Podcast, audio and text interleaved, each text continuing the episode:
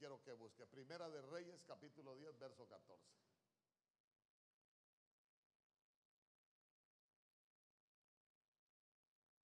Salomón recibía muchas cosas, muchas cosas. ¿Ya lo tiene? ¿Qué dice? Cada año el rey Salomón recibía 22 mil kilos de oro. El siguiente. Eh, dígame. Eso es, lo que, eso es lo que le digo. Los kilos es una medida de peso de nuestro tiempo. Amén. Ellos hacen la conversión de lo que, de lo que se dio en aquel tiempo para que nosotros lo entendamos a cuánto equivalía el oro que le dieron a, a Salomón en aquel tiempo. Amén. Así como los metros, dos metros. Pero, en aquel tiempo eran codos. Entonces el mensaje para nosotros era los codos. Entonces para nosotros en este tiempo no es kilo, porque en ese tiempo no existía el kilo. Pero la Biblia sí tiene una medida en el original. Vamos, alguien que tengo, vamos.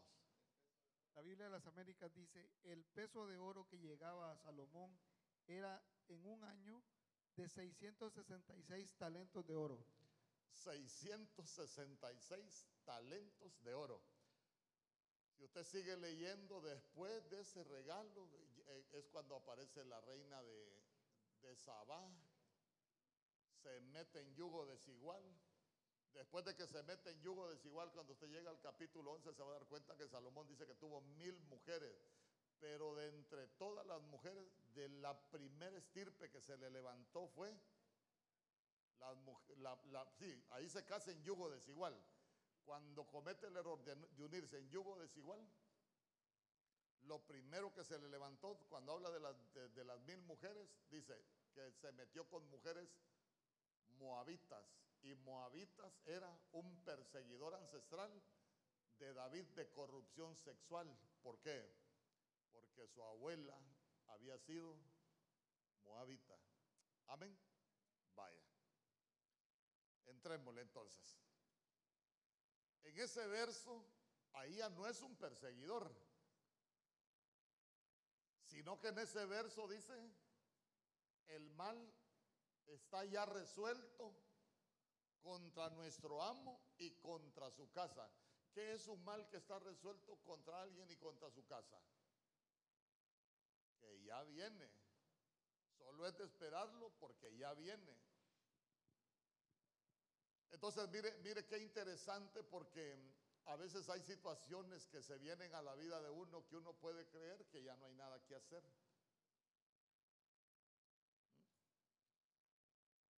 Hay gente que los médicos le dan un dictamen, hermano, y la gente dice, bueno, hasta aquí llegué porque el doctor dijo que, que aquí me van a parar el carro. El carro no se para cuando el médico dice, el carro a nosotros se nos para cuando Dios dice, amén. Entonces, entonces, porque vea usted que a veces hay, hay, hay cosas que están resueltas ya, pero, pero nosotros necesitamos aprender porque en la Biblia, hermano, en la Biblia está escrito que el Señor juntamente con la prueba, ¿qué da? Juntamente con la prueba te dé el ataúd. No, juntamente con la prueba el Señor da la salida.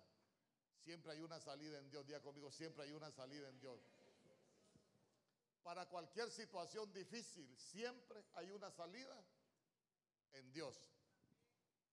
Mire, le voy a contar, a usted le va a parecer un cuento de hadas.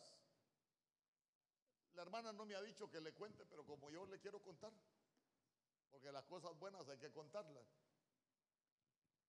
Cuando la hermana vino acá, no le estoy diciendo, no, vamos a contar de las maravillas que hace el Señor. Cuando la hermana vino acá, es una, es una, es una hermana sola que lucha con sus hijos. Y solo le voy a contar un- una parte nada más. Eh, resulta que la gente a veces tiene la costumbre por necesidad de empeñar sus cosas. Había empeñado sus cosas con un prestamista. Y el prestamista le mandó una carta ahí con un abogado que tenía que desalojar la casa, hermano, porque ya no había nada que hacer.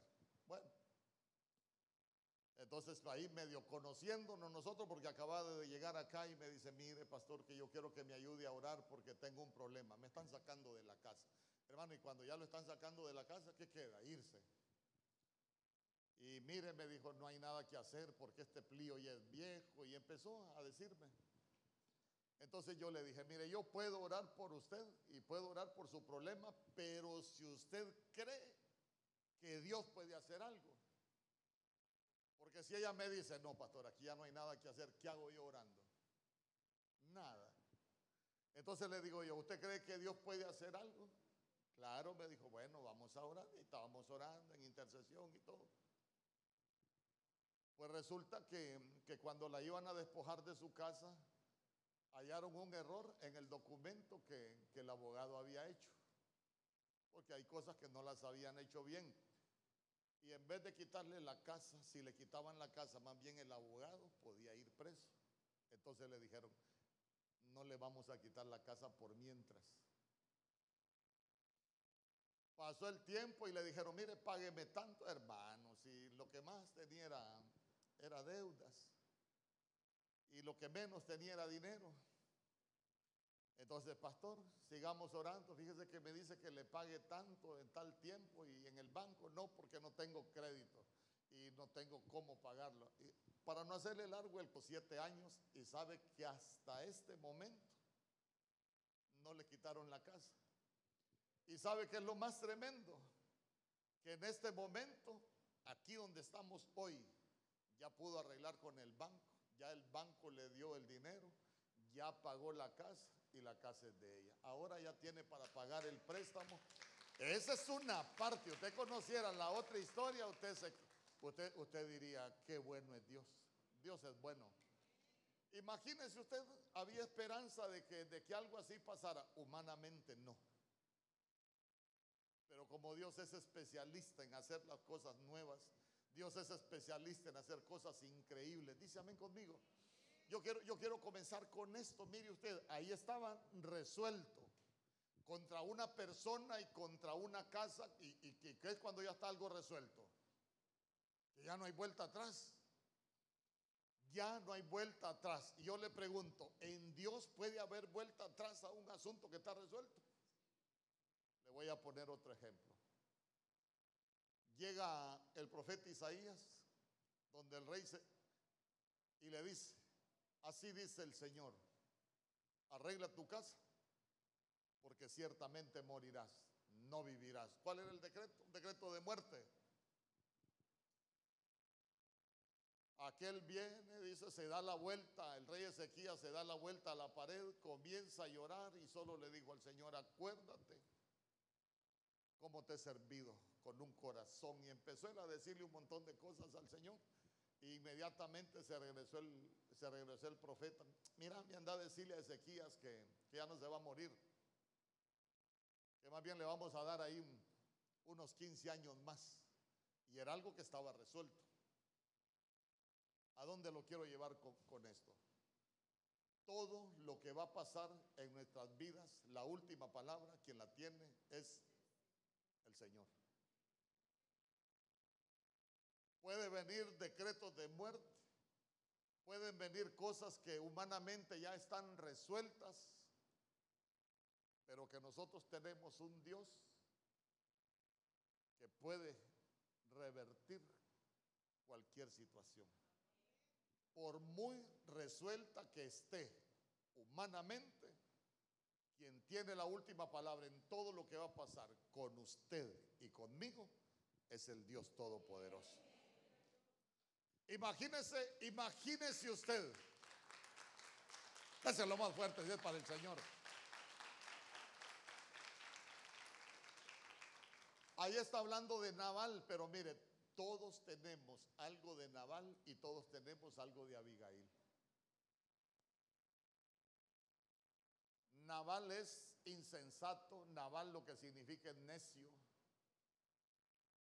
Y por otro lado, Abigail lo que significa es fuente de gozo o el gozo del Padre. De una u otra manera, lo que, lo que nos enseña es lo que nosotros somos espiritualmente. A veces somos fuente de gozo para el Señor, pero otras veces somos necios. Y muchas veces nosotros nos comportamos como insensatos. Amén. Entonces vea usted que, usted conoce todo lo que pasó con David. David es figura del, del, Señor, le manda a pedir unas cosas, tiene una petición para Naval, Naval le responde mal. David se enoja y él resuelve que va a destruir la casa de Naval. Entonces ahí es donde, donde nosotros vemos la actitud que tiene, que tiene Abigail y Abigail es figura, es figura de la iglesia, Abigail es figura de, de nosotros que somos fuente de gozo de, del Señor y vea usted que hay algo que, que estaba resuelto a, experimentar algunas cosas porque sabe que hay resoluciones que, que ya se... Hermano, porque, porque uno con esto tiene que aprender. Oiga bien, con todo lo que nos pasa, nosotros tenemos que aprender. ¿Por qué? Porque todo sucede con un propósito. Imagínense, le voy a poner algunos ejemplos. La mujer de, de Job, por ejemplo, ella no supo entender las cosas del Señor. Se recuerda que después de todo lo que experimentó Job, no me voy a meter a líos con Job ahorita, explicarle cosas en detalle, solo se lo voy a mencionar. Pero ella no supo interpretar. Se recuerda que cuando vio a Job, a un enfermo, ¿se recuerda lo que le dijo? Todavía te mantenés íntegro delante de tu Dios. No, hombre, maldecilo y morite, le dijo. Como quien dice, un favor me haces muriéndote. ¿Se recuerda quién se recuerda de alguien que tampoco entendió lo que Dios hace o lo que uno debería de hacer cuando algo nos pasa en la vida. ¿Se recuerda usted de alguien más? Vaya, le voy a dar un anticipo. Así dice el Señor. Si siguen así como están, nadie va a llegar a anciano en tu casa van a ser cortados de sacerdocios. A los hombres se les va a secar el vigor. Hermano, es una profecía terrible. ¿Y qué hizo Elí? Jehová dijo que haga lo que le dé la gana. ¿Por qué? ¿Por qué le digo yo esto? Porque a veces quiero que tomen nota. A veces pueden haber cosas resueltas en contra nuestra. Y el único que las puede revertir es el Señor. Yo se lo he contado, nosotros estábamos en un retiro. Bueno, yo no era pastor en ese tiempo, andaba ahí de metiche, digo yo. Pero Dios tenía un propósito. Yo me recuerdo que al almorzar íbamos y uno de los profetas del ministerio le dijo a mi pastor, fíjate, le dijo que el Señor me habló y dice que aquí hay un pastor, ni tan siquiera le dijo es un obrero, es una visita, hay un pastor, le dijo que el Señor dice que si no se arrepiente y pide perdón, la maldición de Elí viene sobre su casa. Ay, hermano, ¿qué hubiera hecho usted si le dicen que la maldición de Elí viene sobre su casa? Ay, yo le aseguro que ahí nomás me tiro al piso a moquear, hermano. Como dice un hermano, yo no sé ni lo que me dijo el pastor, solo sé que los mocos me llegaban hasta aquí, hasta la faja. Pero, pero eso es lo que uno debería hacer, ¿no? ¿Por qué? Porque imagínense que, que, que almorzamos y, ahí rapidito se para el apóstol, el profeta Antonio Mejía y dice, el Señor me dio una palabra. Ya empezó. Ven al frente, vamos a orar, pides perdón, te arrepientes y porque eso es lo que el Señor quiere, que te doblegues. Nada, se paró el apóstol Germán. Aprovecha, aprovecha cuando Dios habla y hay una resolución, el único que la puede revertir es el Señor. Y Dios dijo, en este momento, usted ha escuchado cuando el Señor dice, este es el momento, digo yo, cuando el Señor dice, este es el momento, uno debería de correr. Hermano, voy a hacer algo, dijo que no me gusta hacer como Pilato, me lavo las manos porque yo no soy culpable de lo que pase después. Y se sentó. Allá cuando terminó el retiro, llegó un pastor y le dijo, yo soy el de la profecía, le dijo. ore por mí.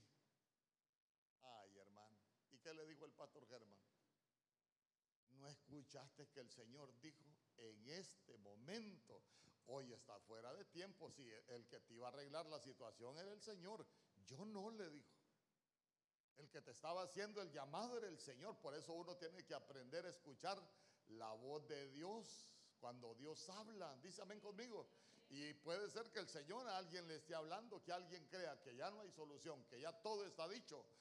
Pero aunque esté resuelto, en Dios lo podemos revertir. ¿Cuántos dicen amén?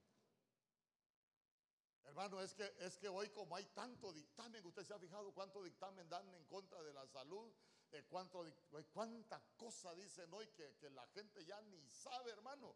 Pero, pero yo quiero dejarle esto en su corazón. ¿Por qué? Porque nosotros necesitamos anticiparnos. ¿Por qué? Porque hay cosas que nosotros podemos cambiar de la mano del Señor. Al final no oraron por el pastor. ¿Y, para qué? Fuera de tiempo. Porque el Señor dijo, en este momento tienes para arrepentirte. No, le dio pena al, al, hombronazo de lo que dijeran los hermanos.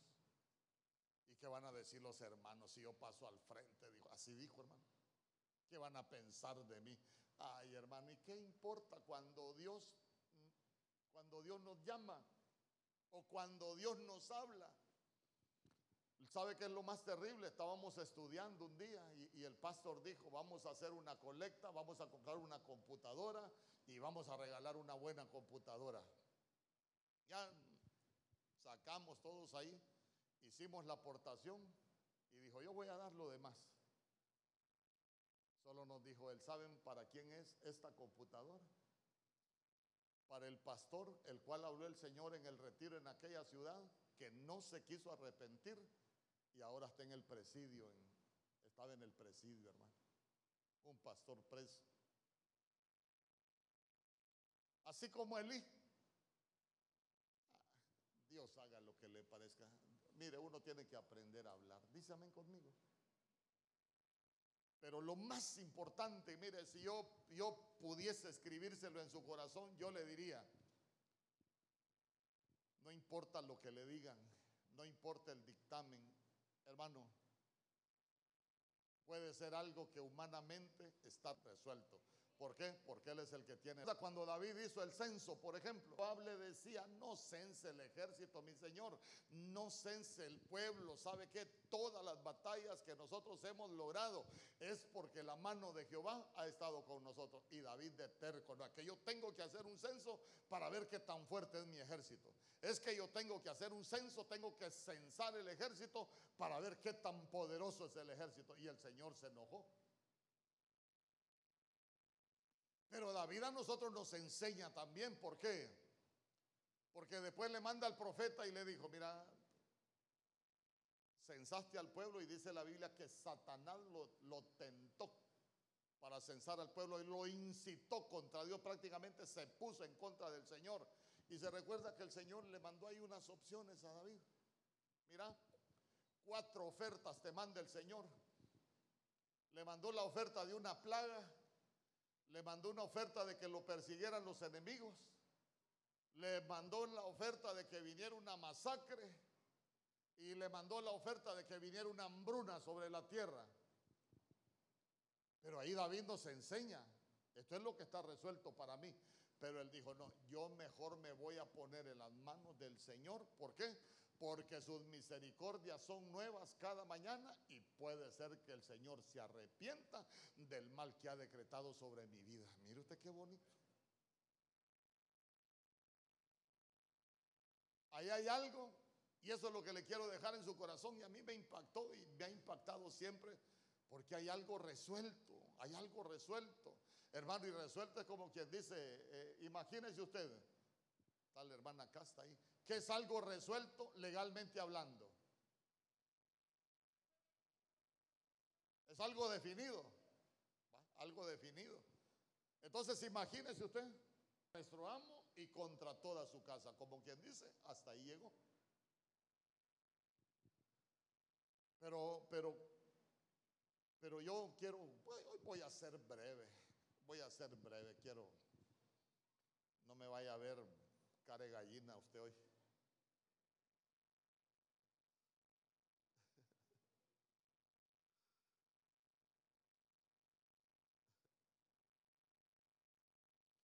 De Samuel capítulo 25 verso 20. Reina Valera 60.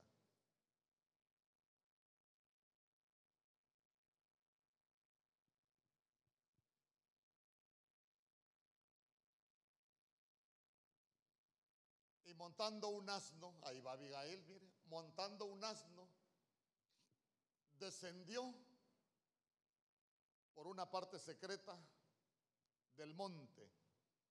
Y aquí David y sus hombres venían frente a ella y ella les salió al encuentro. Ya conmigo le salió al encuentro. Entonces David ya iba a cumplir con lo que estaba con lo que estaba resuelto, pero vea usted que ella fue Diga conmigo, por una parte secreta.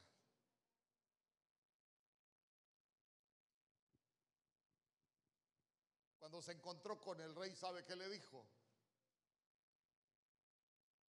Solo permíteme que tu sierva hable a tus oídos y escucha las palabras de mi boca.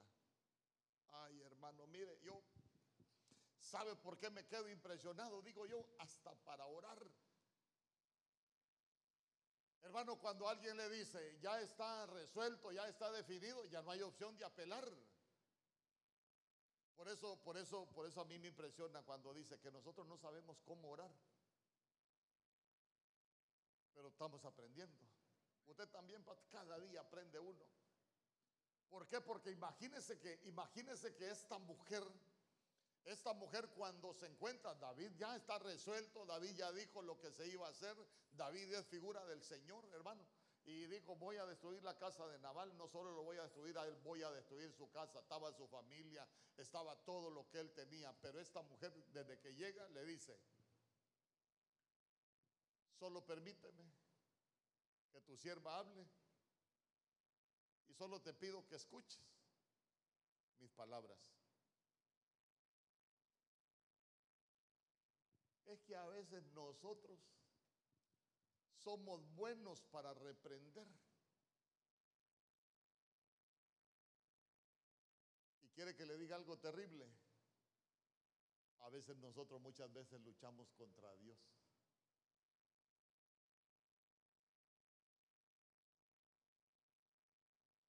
¿Por qué muchas veces luchamos contra Dios? Porque muchas veces nosotros pensamos que las cosas vienen del enemigo y empezamos a reprender y tal vez las cosas vienen de Dios. Entonces, en vez de reprender, nosotros solo le deberíamos de decir, Señor, permíteme, dame la oportunidad de hablar. Yo sé que hay algo malo sobre mi casa. Dame la oportunidad de hablarte y, y te ruego con todo mi corazón que me escuches. ¿Por qué le digo que, uno puede pelear contra Dios? ¿Aparece eso en la Biblia? Recuerda usted en el libro de Hechos capítulo 5, cuando estaban persiguiendo a la, iglesia?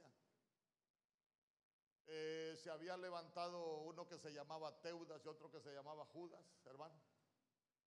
Y, también en ese tiempo tenían, andaban persiguiendo a Pedro y a, y a Juan por lo que había pasado en el templo de la Hermosa.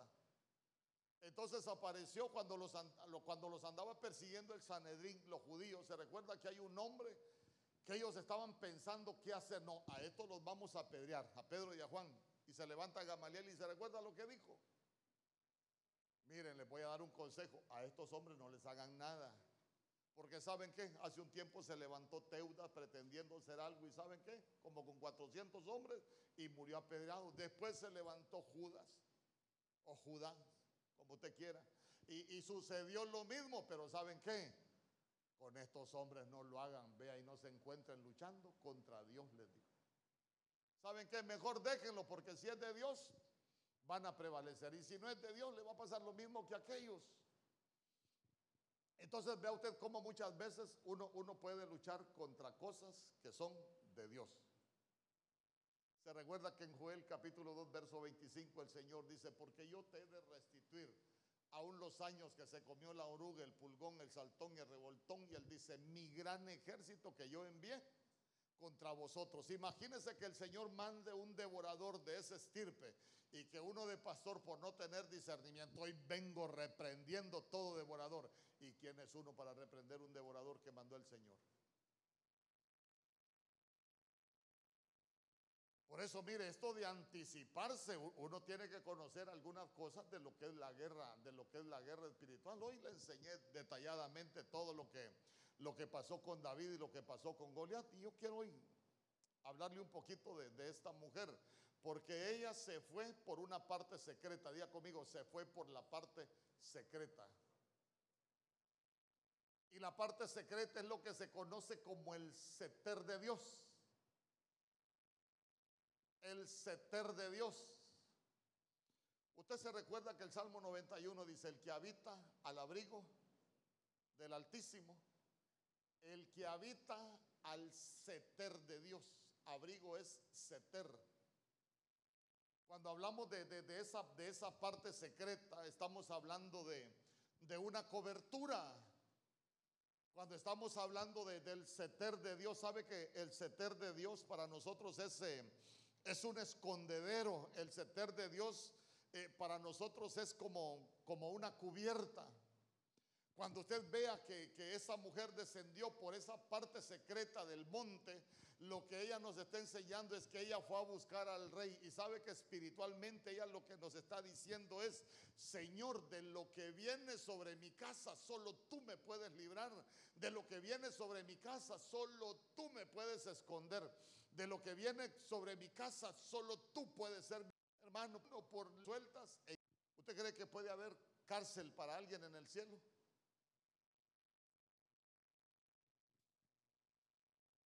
Le pregunto, ¿cree usted que, puede haber una orden de, de, encarcelamiento para alguien, para un cristiano, dictada en el cielo? ¿Y por qué se queda tan callado? Tiene hambre. Ah, pero si no me contesta, más, me voy a tardar.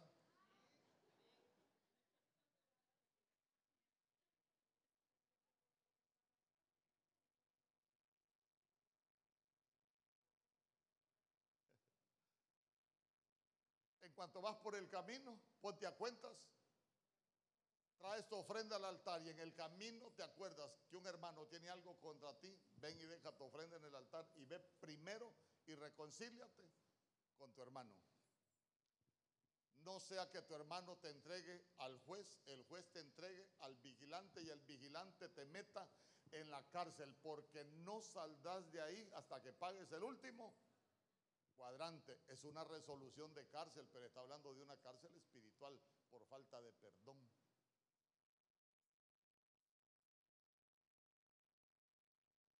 ¿Y quién es el único? Puede abrir las puertas de esas cárceles? El Señor. Y mire, hablar de cárceles, hay cárceles de soledad, hay cárceles de olvido, hay cárceles de tristeza. Hermano, hay una infinidad de cárceles, pero ¿a dónde lo quiero llevar?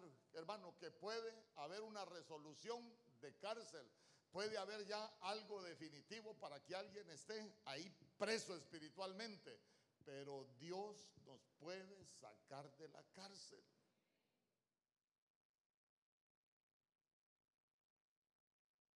Pero mire la clave de esta mujer. Por una parte secreta, ya conmigo, por una parte secreta. Nosotros necesitamos, necesitamos darnos cuenta, hermano, que, que el Señor es nuestra parte secreta. ¿Sabe qué? El, Señor es como el arma secreta que nosotros tenemos. Uno puede pensar mil cosas y sabe qué, cosas buenas, cosas malas. Y de acuerdo a lo que uno ha hecho, ¿sabe qué? Hasta una mala percepción puede tener uno de las cosas espirituales delante del Señor. Por ejemplo, el pródigo, ese pródigo cuando nos encontremos en el cielo, se va a quejar de que todos hablábamos de él y hablábamos bastante.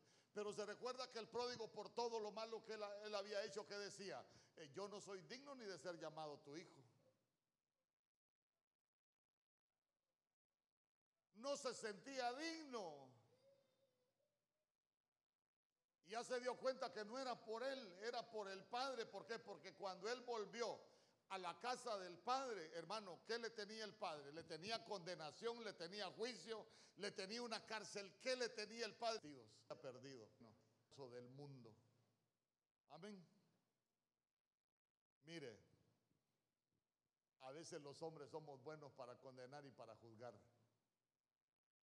pero Dios es bueno para perdonar y para librar y para guardarnos de todo aquello que se quiera levantar en contra nuestra. Amén conmigo. Entonces, entonces vamos, diga conmigo, lugar secreto.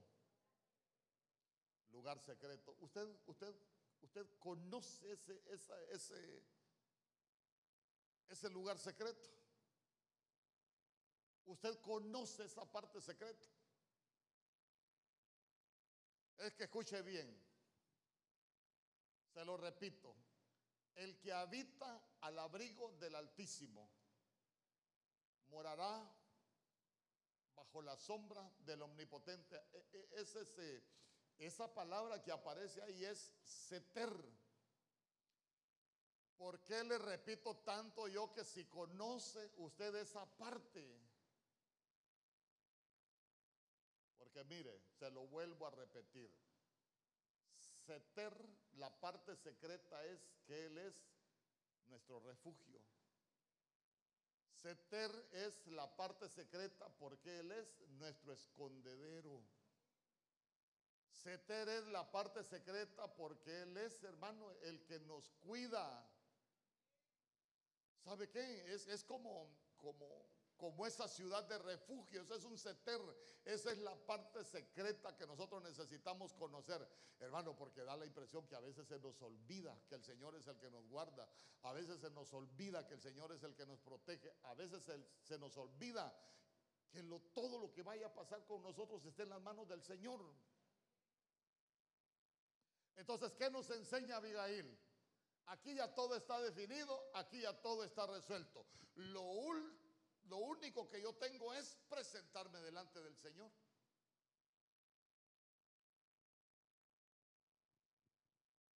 Y mire qué bonito. Porque ella se dio, se dio prisa. Quiero, quiero mostrar el verso 23 de la Biblia de las Américas.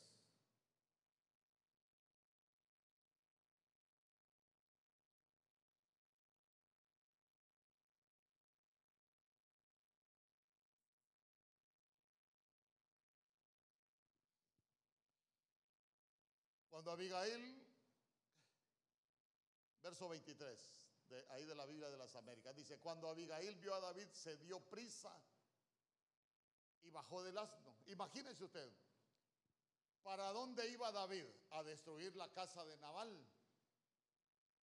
Pero ella no se quedó en la casa esperando que David llegara, llegara a destruirlos. Ella entendió, no hombre, si el Señor es mi refugio, entonces ella ella agarra su asno, mire, y dijo, no, yo tengo que anticiparme, tengo que ir antes de que sea destruida mi casa, antes de que sea destruido todo.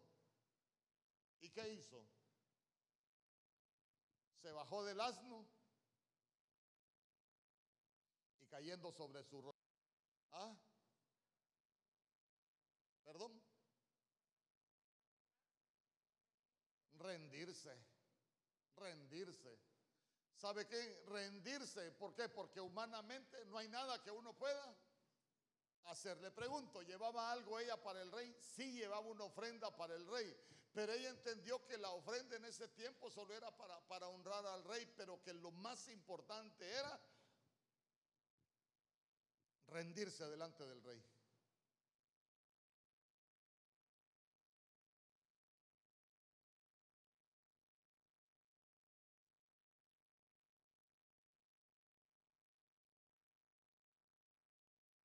Conmigo, el Señor es mi refugio.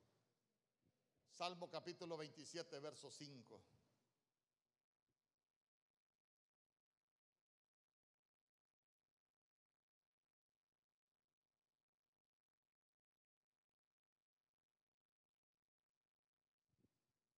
Salmo 27, 5. Mire lo que dice. porque Él me esconderá. Esa palabra esconder es seter. Día conmigo, el Señor nos esconde.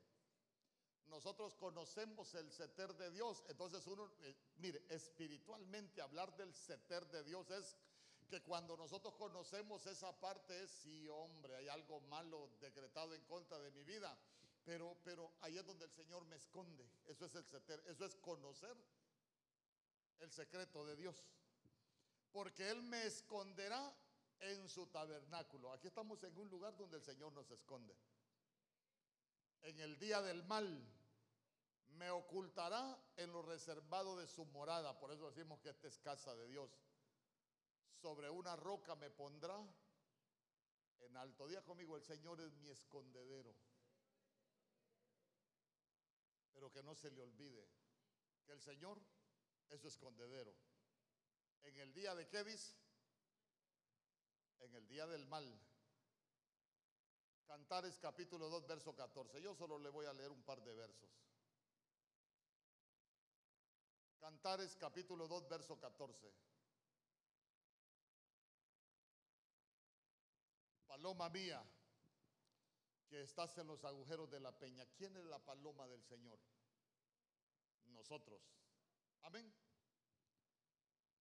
Que estás en los agujeros de la peña, en lo escondido, en el seter de escarpados parajes. Muéstrame tu rostro.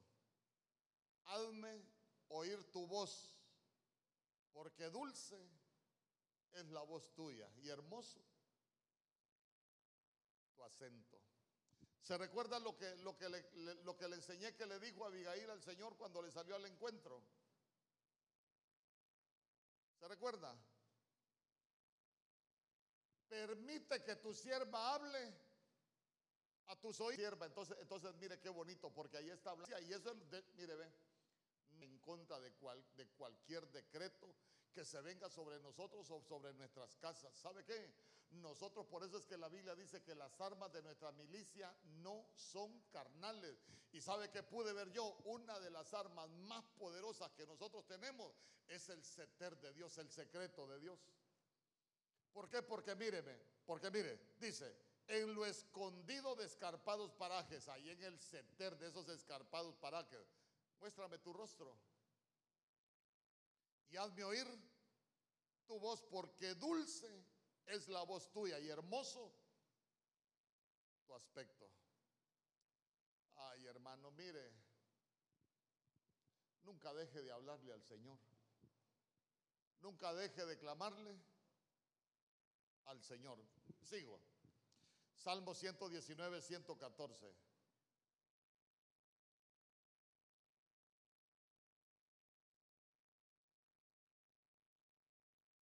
Se lo repito. Abigail descendió por la parte secreta a encontrarse con el rey. Y la parte secreta es seter, y seter es escondedero, es refugio, es cuidado. Mire lo que dice. Mi escondedero y mi escudo eres tú. Como quien dice, mi seter, mi, parte secreta. ¿Quién es la parte secreta suya? El Señor. La parte secreta de todo cristiano debe de ser el Señor. Por eso es que David, miren, se lo repito, por eso es que David cuando cometió ese error, él dijo, no, yo mejor me pongo en las manos del Señor. ¿Por qué? Porque él sabía que el Señor era su refugio, era su protección, era el que lo cuidaba. Mi escondedero y mi escudo eres tú. En tu palabra he esperado. Día conmigo en su palabra yo espero. En el nombre poderoso de Jesús. Yo voy a ser breve. Es la una y media ya. Para que usted sepa, he andado un poco mal de, un ojo. He andado con mucho dolor.